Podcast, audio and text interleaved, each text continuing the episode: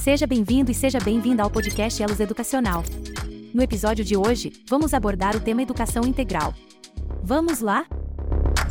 Olá, eu sou a Silvana, sou diretora e sócia fundadora da Elos Educacional e eu estou aqui hoje para o nosso Momento Elos e o tema é Educação Integral. Para falar sobre esse tema, eu estou aqui hoje com a Eliana Mardegan. A Eliana é professora, ela trabalhou na Secretaria de Educação como coordenadora de projetos, gerente de projetos e coordenadora do programa Mais Educação, onde atuava nessa linha da educação integral. Então, hoje, a partir dessa experiência, a gente vai conversar com a Eliana, que também é uma amiga pessoal, trabalha como formadora na Elos e está como professora na sala de aula no ensino fundamental. Bem-vinda, Eliana. Obrigada, agradeço o convite, é um prazer estar aqui com vocês.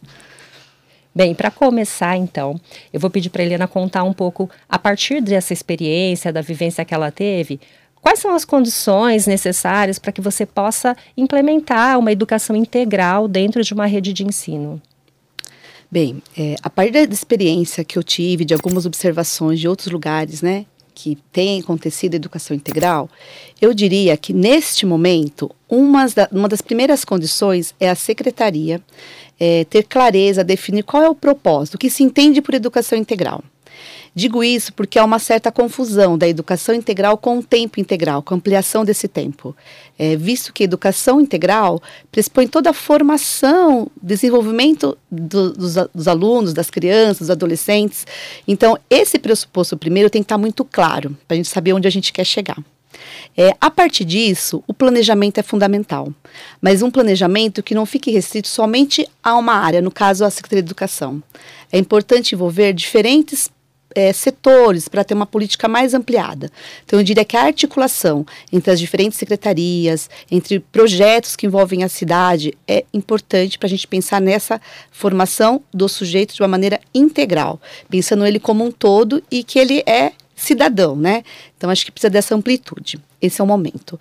É, um outro momento que eu destacaria é a questão financeira. Ah, requer sim um investimento financeiro, por uma questão de estrutura, de pessoal, de material. Então, isso também é importante visualizar para a gente poder ir implementando aos poucos uma condição é, possível de acontecer. Eu queria pegar um gancho nessa parte que você falou da integração com outras secretarias, com uh, outros órgãos. Eu acho que esse é um ponto bem importante, porque muitas vezes a gente fica muito fechado, né? Cada secretaria cuidando do seu pedaço. E quando você fala sobre essa integração, eu consigo enxergar de, é, algumas possibilidades. Acho que você poderia dar um exemplo de alguma situação onde a gente pode integrar para ficar mais fácil de quem está nos ouvindo entender melhor sobre esse ponto.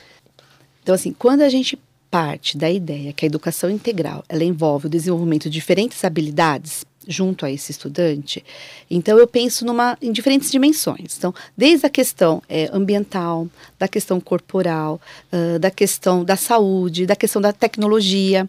Então, se eu tenho aí diferentes dimensões, eu preciso trazer para perto é, é, projetos, ações que possam contribuir, que possam fortalecer. Porque a gente pensa na cidade como um todo, a gente quando trabalha de maneira individualizada, a gente enfraquece. Então a gente vai buscar potencialidades para poder enriquecer ainda mais esse lugar de escola. É, projetando a escola como um lugar não entre as suas próprias paredes, mas que vá para fora dessas paredes, que você possa de fato articular esse território que está ali em volta. Então, é, é, essa articulação é importante, inclusive, quando a gente pensa assim, no momento, por exemplo, que nós tivemos de pandemia. Então, falou-se tanto da questão do vírus, das campanhas, com relação a como se comportar. É, quando você envolve ali as questões de conteúdo escolar, com essa questão de vida prática enquanto cidadão, você traz para perto uma questão de integral, de formação integral do aluno, do sujeito. Então, acho que isso é importante, essa viabilização, porque você otimiza é, tempo, às vezes otimiza até recurso, dependendo da situação. Acho que eu vou aproveitar o gancho da Eliana e dar um exemplo que a gente trabalhou junto em uma escola, é, onde a gente tinha essa integração com a saúde e a gente sabe que para você aprender você precisa estar tá bem, né? Tá saudável, tá bem alimentado, tá com saúde. E a gente conseguiu uma parceria com a Secretaria da Saúde e uma pessoa do posto, né, de saúde veio até a escola para poder atender alguns estudantes e poder fazer esse trabalho de maneira integrada, porque muitas vezes a gente não conseguia isso diretamente com as famílias indo até lá. Então foi uma forma da gente trabalhar um pouco para que eles estivessem bem, né, que tivessem é, com a parte de saúde bem, para poder pensar em outras ações também. Então, essa integração pode também acontecer junto com os conhecimentos, né? Então, esse exemplo que eu trouxe, ele integrou as diferentes secretarias, mas para uma ação específica com o estudante, mas ela pode acontecer também para esse aprendizado, para ele entender como é esse atendimento, como funciona a questão, por exemplo, na época da pandemia que a Eliana trouxe em relação às prevenções, os cuidados. Então, muitas vezes eles têm mais conhecimento, estrutura para trazer isso e vivência, né? Que a gente conversou em outros episódios sobre a importância da vivência. Então, você ir até lá, entender como funciona, é mais fácil do que a gente aprender sobre o vírus lendo um texto sobre como ele é e respondendo um questionário, como a gente estava uhum. falando. Então, acho que essas integrações podem acontecer de diferentes maneiras, mas só para trazer aqui alguns exemplos disso na prática, né?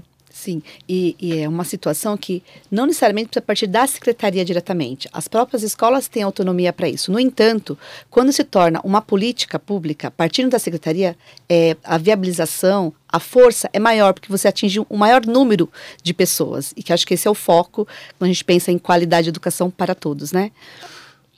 Bem, Agora, tem uma questão que é como isso chega até as escolas, né? Porque a gente tem, é, falando sobre o papel da secretaria como um órgão articulador de tudo isso. Mas o foco é que essa educação integral aconteça lá, com os estudantes, na sala de aula, nas escolas. De que maneira é, a equipe da gestora das escolas pode fazer para que organize e articule essa educação integral dentro dos seus espaços escolares e qual é a relação da secretaria? Como a secretaria é, faz essa formação desse gestor, essa orientação? É, você trouxe bem, Sil, essa integração, né? Então, a secretaria, quando ela é propositiva em qualquer tipo de política, ela precisa envolver e esclarecer e, e, trazer essas pessoas que estão lá na escola como também participantes desse planejamento. Para não ficar uma coisa é, de eu tenho que cumprir porque é um projeto. Uhum. Além desse cumprimento, é uma questão de, de propósito, de concepção, visto que, enquanto educador, a gente tem um objetivo, a escola tem uma função social. Então, partindo disso, é importante envolver as equipes gestoras, os conselhos de escola, uma vez que você tem representantes de diferentes segmentos ali, para a compreensão do que do que suporta, né, do que compreende essa educação integral.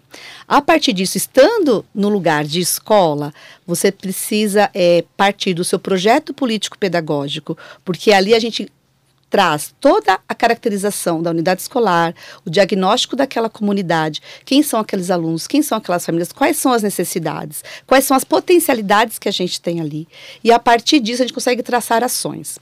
Uma coisa importante é que eu observei em algumas experiências é que a sensação que dá que quando você projeta né, a educação integral, parece que ele vem como um projeto, como uma coisa a mais para a escola, não como algo que está, que faz parte da escola. Então, isso é um, é um, é um tem um limite assim bem cuidadoso e precisa ter bastante atenção para não ficar virar coisas estanques, né? Porque a criança que está lá, o adolescente que está lá, que participa desse, desse tempo que foi ampliado, ele é aluno daquele espaço. Ele não é aluno do projeto ou aluno da escola. Então, a equipe gestora tem um papel fundamental aí para articular essas ações, para que o planejamento seja unificado, para que as ações que acontecem no, digamos assim, no horário regular de aula, elas te, estejam coerentes, condizentes com aquele outro tempo que ele vai permanecer na escola. Então, essa esse cuidado, esse acompanhamento é necessário. É claro que para isso é necessário formações, né, encontros formativos com todas as pessoas envolvidas nesse processo, que a secretaria pode sim dar um apoio, pode estar contribuindo, né, para que essa, é, enquanto rede, há um, um parâmetro, porque é claro que cada escola vai conduzir da sua maneira, conforme o seu território, mas é importante ter uma parametrização, uma referência, para não ficar as coisas muito distintas umas das outras, né? Acho que isso é importante quando a gente pensa numa política pública. É, outro fator, enquanto escola, que a gente precisa cuidar, é entender que educação integral não é reforço. Porque às vezes a gente cai nessa armadilha de que ampliar o tempo, eu vou fazer uma atividade de reforço principalmente pensando nas crianças que têm dificuldade. A intenção não é essa, a intenção é a gente pensar em desenvolver outras habilidades, trabalhar com diferentes linguagens. Então, é, eu trabalhar com a linguagem corporal, com a linguagem que envolve o movimento, é, trazer outros recursos, tecnologia, teatro, dança, música, para a gente poder, de fato, que, que essas habilidades a gente sabe, qualquer tipo dessas ações, ela vai afetar, ela vai contribuir para o letramento dessas crianças e tantas outras situações. Então, esse cuidado é necessário. Outra questão, a gente sabe que a gente tem legislação que traz sobre isso, tem metas no Plano Nacional de Educação, e se eu não estiver enganada, acho que foi em 2020, né, a meta era chegar a 50% de atendimento, é, requer uma organização do espaço escolar. Essa organização envolve é, espaço em si, né, de, de lugares para onde vai acontecer essas atividades, a questão de funcionamento, horário, que horário vai ser esse, a questão de alimentação, essa criança vai ficar um tempo maior, então como que vai ser é, esse período de alimentação que ela está na escola? E quais crianças vão acessar esse espaço? Uma vez que hoje nem todas as escolas oferecem o a, essa educação para todos na questão do, do, da ampliação do tempo, né? Então, se é uma, uma, parcela desse grupo, quais são os critérios? Quem vai acessar esse lugar? Então, esses critérios têm que estar muito claro, inclusive para a comunidade escolar. Né?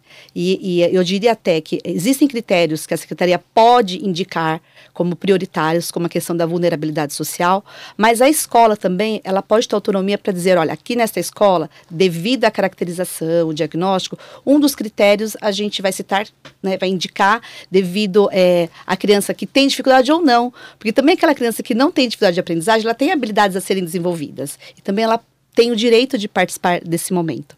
É, então, há, há, muitas questões ainda para serem é, discutidas, né, observadas, para que, de fato, a gente pense numa educação integral, que ela não seja só de ampliação de tempo ou para reforçar algo, né, mas que veja o indivíduo como um todo.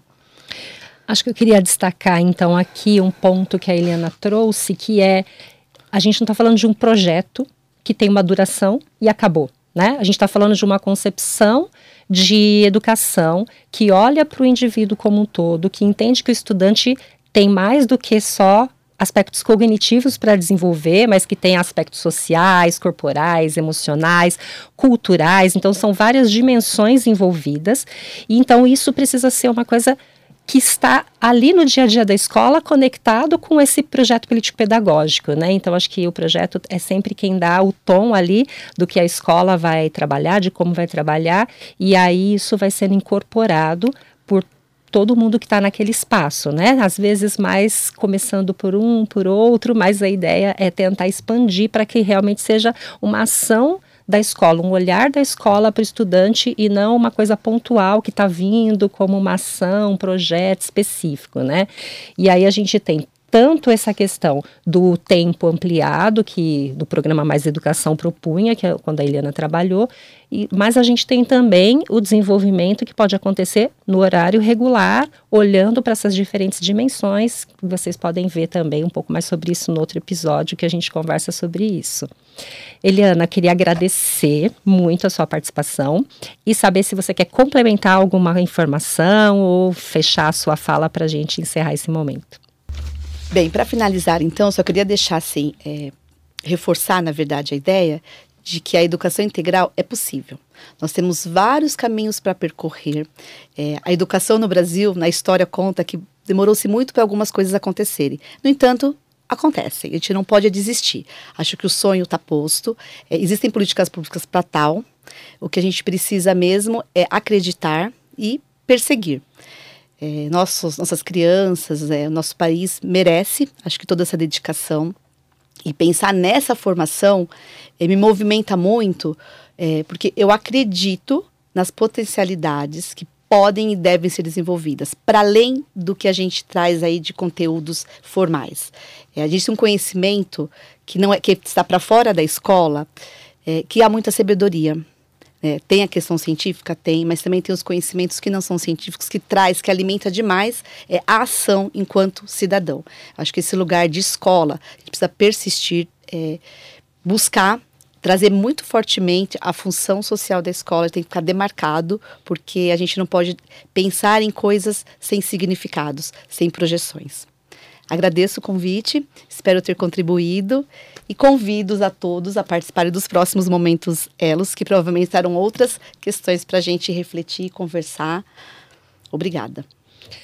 Muito bom, adorei o nosso bate-papo de hoje. Espero que vocês também tenham gostado. Aproveitem. É, eu quero agradecer e sugerir que vocês possam nos acompanhar para ter acesso aos outros momentos elos, aos outros vídeos, conversas e outros materiais que a gente tem lá no nosso site www.eloseducacional.com. E também nos acompanhe nas nossas redes sociais para saber tudo o que está acontecendo, outros temas que a gente tem debatido. É arroba Elos Educacional. Elos Educacional, tudo junto. Até mais! No próximo episódio receberemos Luci Ferraz de Melo para dar continuidade sobre esse tema. Espero você. Até lá!